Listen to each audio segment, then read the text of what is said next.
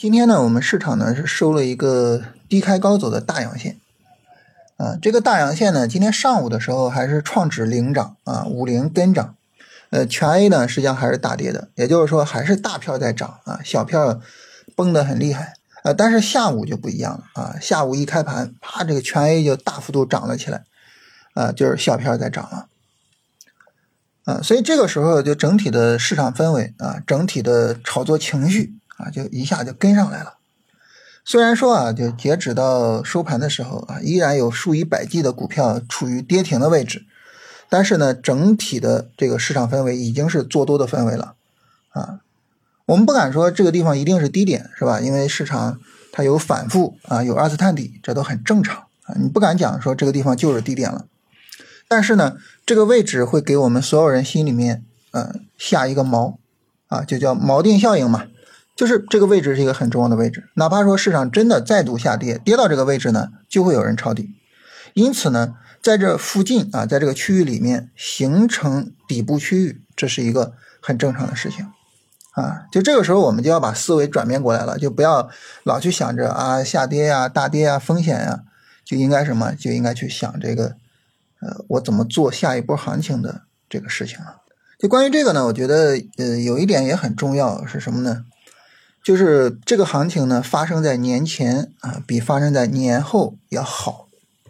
为什么呢？因为这个行情发生在年前，就意味着我们是不担心这个过节期间的不确定性的啊。我们过节的时候要有一周的时间，是吧？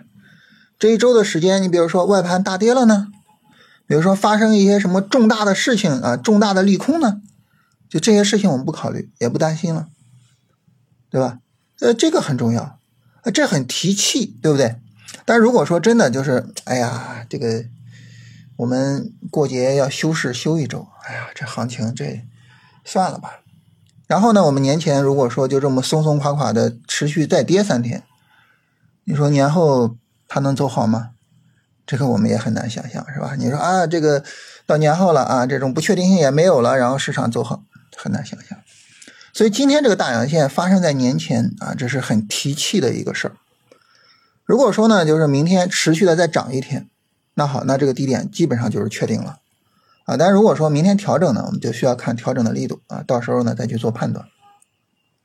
所以整体上来说呢，市场就这样啊。在这种情况下，就像我们刚才说的啊，这个做多的氛围上来了，我们就要考虑下一波行情怎么做了。考虑下一波行情怎么做，重点是什么？重点是下一波行情的主线是谁？嗯，就像我们反复强调的啊，这个每一波行情的主线，我们真的很难很难提前预判，只能等市场走出来，只能等市场告诉我们啊，就这个板块是主线。那今天呢，市场告诉我们是谁呢？是医疗保健。首先呢，就是医疗保健今天啊早盘就大涨，然后也把创指给带了起来，是吧？然后其次呢，就是一直到尾盘，医疗保健持续大涨。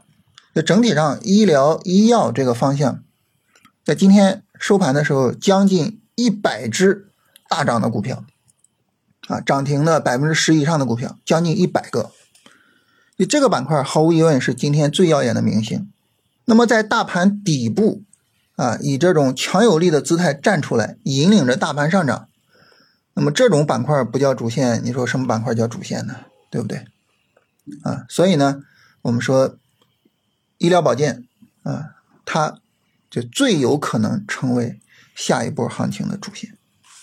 当然，其他呢也有一些备选的板块啊，比如说像新能源是吧？早晨和医疗保健一块儿啊拉创指。那再比如说呢，半导体啊。还有呢，就证券，证券呢上午没怎么涨，但是下午它是很重要的啊，下午拉的非常厉害，和证券相关的这个多元金融啊，全天都很强，所以就是我们除了医疗保健，还有这么三个方向可以作为备选，但整体上来说，医疗保健最重要，最有可能。这个时候呢，我们就首先盯好医疗保健啊，然后把医疗保健该做的先做了，然后。其他这些板块呢，就是啊，我们能做也可以跟啊，但是其他板块没有医疗保健那么重要。除非什么呢？除非就是在市场第一次调整的时候，我们发现，就我们判断出现了问题，我们判断错了，啊，就在第一次调整的时候，医医疗保健跳得大，啊，但是呢，这个其他板块跳得小，除非发生这种情况，否则的话，这波行情基本上就是医疗保健了。所以把医疗保健作为重中之重啊，然后在第一次调整的时候，我们再做一个最终的判断。啊，就基本上板块上呢就是这种情况，啊，所以这样总结起来呢，就是开始准备好操作这一波行情，然后操作的对象就是医疗保健。